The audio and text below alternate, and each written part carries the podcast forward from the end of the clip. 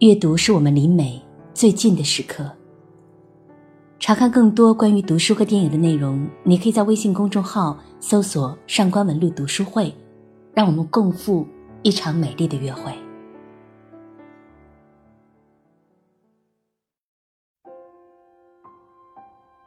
所有人都想知道，幸福是什么滋味。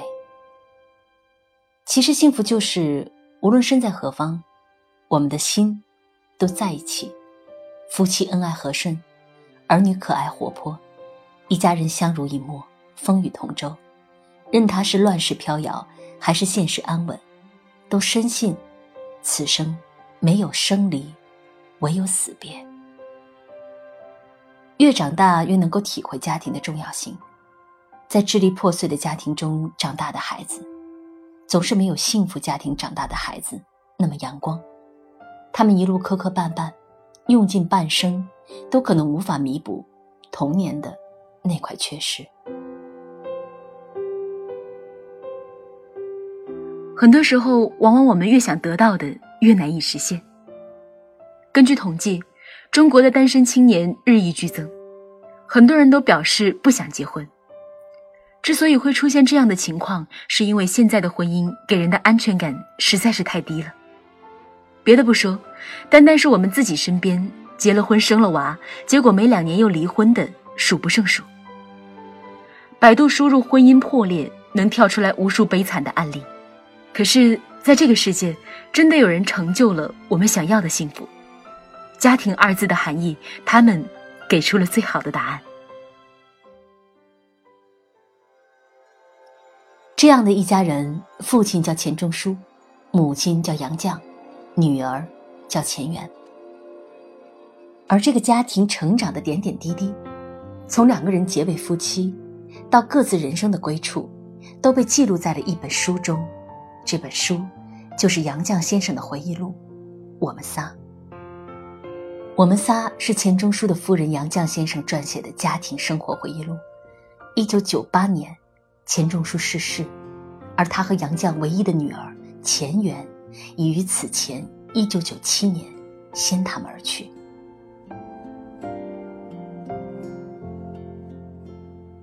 在人生的伴侣离去四年后，杨绛在九十二岁高龄的时候，用心记录了他们这个特殊家庭六十三年的点点滴滴，结成回忆录《我们仨》。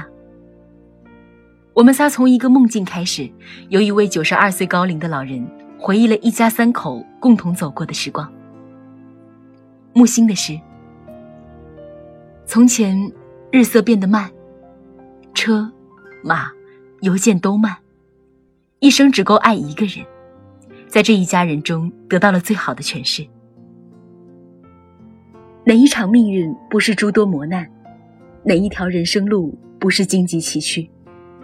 一场场暴风骤雨后，才发现不离不弃，才是最深情的浪漫。初见杨绛时，钱钟书眼前一亮，如醍醐灌顶，暗自揣测，不知他小时候是不是用红花或雪来洗面。这样的娇柔白嫩，而后两人结婚，于一九三五年共赴英国求学。资金紧张，两个什么都不会的人在异国他乡学会了生存。从刚开始连很多菜都不怎么认识，到最后可以做出一桌的美味佳肴。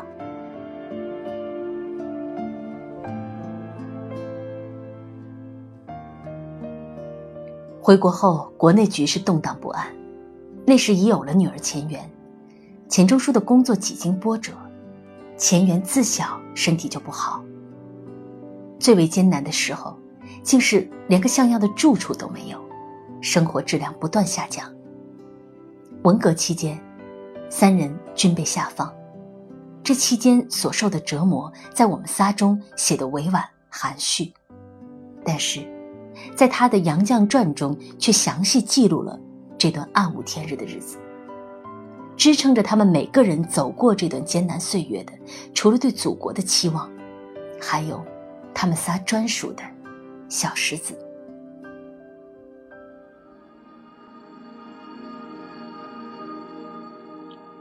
每每分离，他们都会在小本子上详细记录自己对家人的思念之情，以及每天的所见所闻。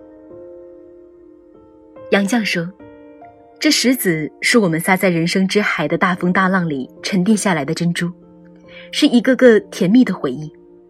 在文革期间，石子是我们仨相依为命、共同面对命运的惊涛骇浪的精神支柱。人间没有单纯的快乐，快乐总是夹杂着烦恼和忧虑。他们一路跌跌撞撞，跨过半个地球。”穿越了风雨多变的半个世纪，经历了战火、疾病、政治风暴、生离死别，但是在通往未来的道路上，他们从不曾丢下彼此。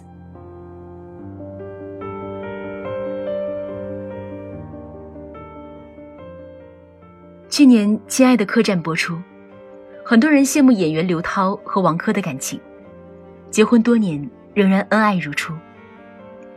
曾经，刘涛在事业最鼎盛的时期嫁给王珂。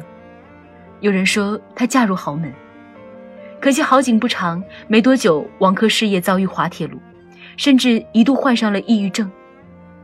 在这样的特殊时期，身为妻子的刘涛果断复出娱乐圈，凭借自己的力量帮助家庭走出困境。两个人相识、相知、相爱，孕育子女，相伴余生。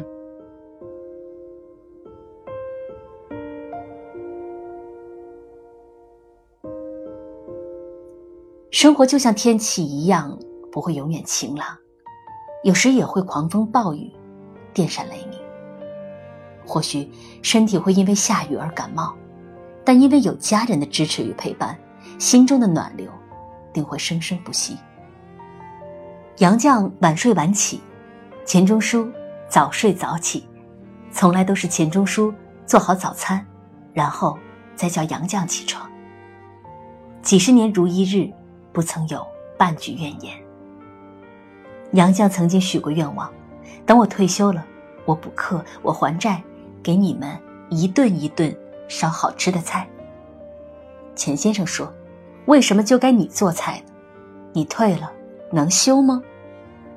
杨绛觉得自己对家务不够尽心尽力，大半生只在抱歉。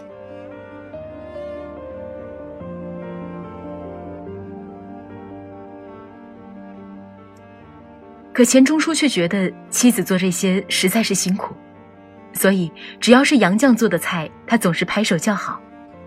他从来不认为家务一定是妻子做，每一次都主动多承担一些。而这些现在的很多家庭都不一定能够做得到。钱钟书曾说：“我见到他之前，从未想过要结婚；我娶了她几十年，从未后悔娶她，也从未想过。”娶别的女人，婚姻最好的样子，在他们身上都能找到。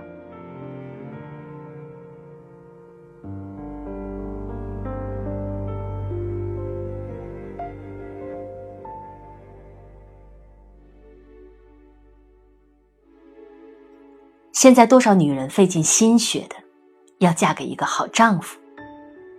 网络上铺天盖地都是“干得好不如嫁得好”的宣语。可是，一辈子那么长，要经历的事情太多了，波波折折，曲曲绕绕。若是没有足够的勇气和决心，两个人又如何面对生活的风风雨雨呢？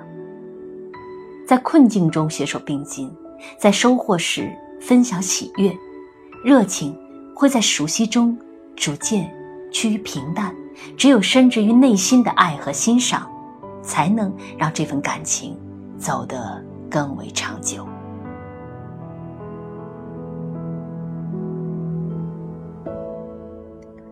陪伴是父母爱送给孩子一生最华美的礼物。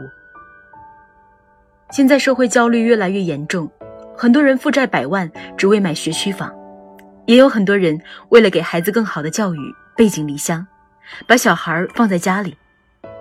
一年三百六十五天，孩子能见到父母的日子屈指可数。尽力给孩子最好的固然没错。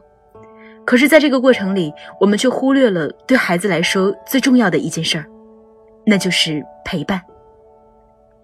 在我们仨当中杨绛和钱钟书从来没有离开过女儿也从不端着长辈的架子。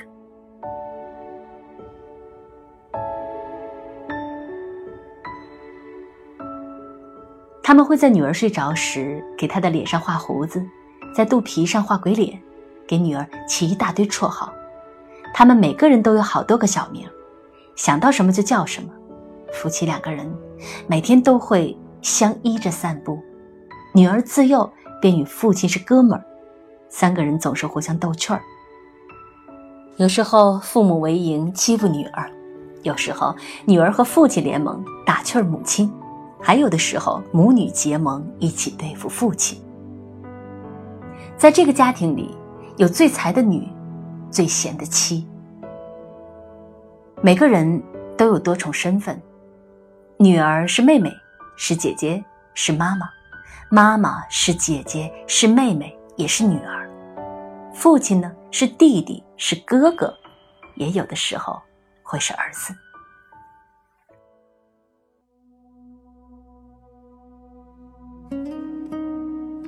前段时间，印度电影《起跑线》刷爆朋友圈。父母为了让孩子上一所好的学校，赢在起跑线上，用了各种各样的方法，花费巨资包装自己，参加培训，甚至为了一个争取入学的名额，假扮成穷人。日常生活里也经常看到父母教育子女：“为什么你就不能让我们省点心？你知不知道我们为了让你生活的好有多努力吗？”是的，亲情永远伟大。父母为了孩子呕心沥血，不管自己过得多么艰难，心里想的都是孩子。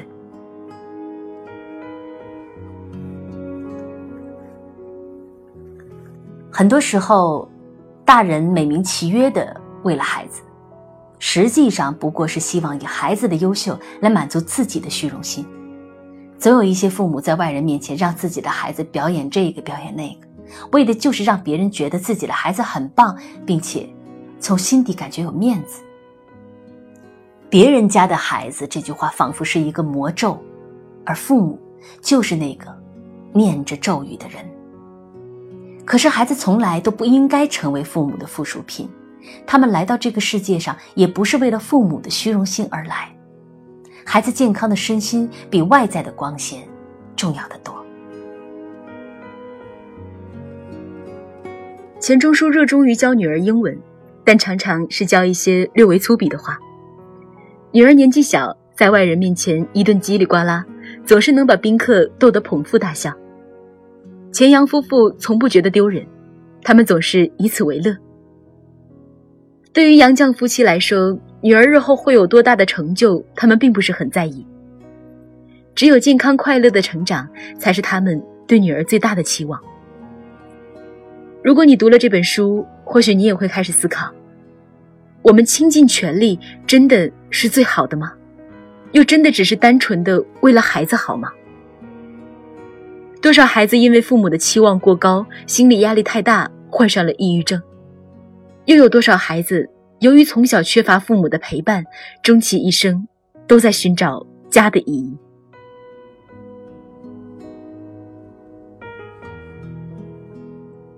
有时候我们总觉得自己把最好的给了孩子，可是我们从来不曾知道孩子真正想要的是什么。他们其实很简单，不过是希望父母在身边陪伴，家里不那么冷清，成长不那么孤单。他会因为你陪他看世界，变得热爱这个世界。一旦他具备了感知爱的能力，他便懂得爱人爱己。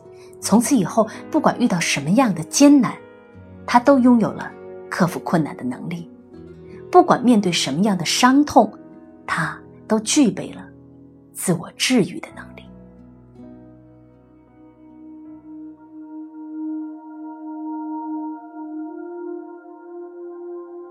人间烟火味，最抚凡人心。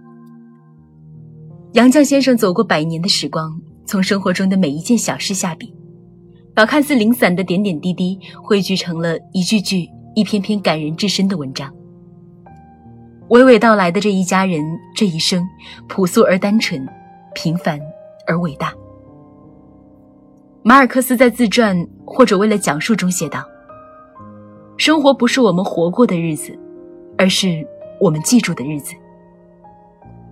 岁月浮沉，万事变迁。当我们走遍了千山万水，看遍了人世浮华之后，才会发现，原来最简单的生活，最平常的陪伴，才是人生最美好的样子。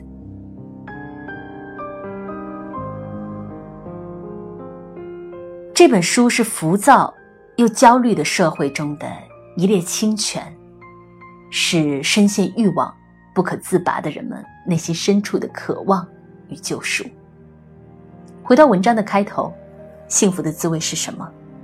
真正的幸福是止于欲望，源于简单，是生于爱，死于侠。如果你想感受的更加真切一点。想在这个喧嚣的世界中寻找平静，我建议你可以打开这本书，它会走进你的内心，帮助你一起寻找本真的幸福。每一个家庭都会是我们俩、我们仨、我们四个，但是希望所有的家庭都能够像我们仨中一样，相伴一生，没有生离。只有死别，只愿等到那一天，我们老了，回忆起走过的时光，还能内心温暖，嘴角带笑。我是上官文露，下期读书时间我们再会。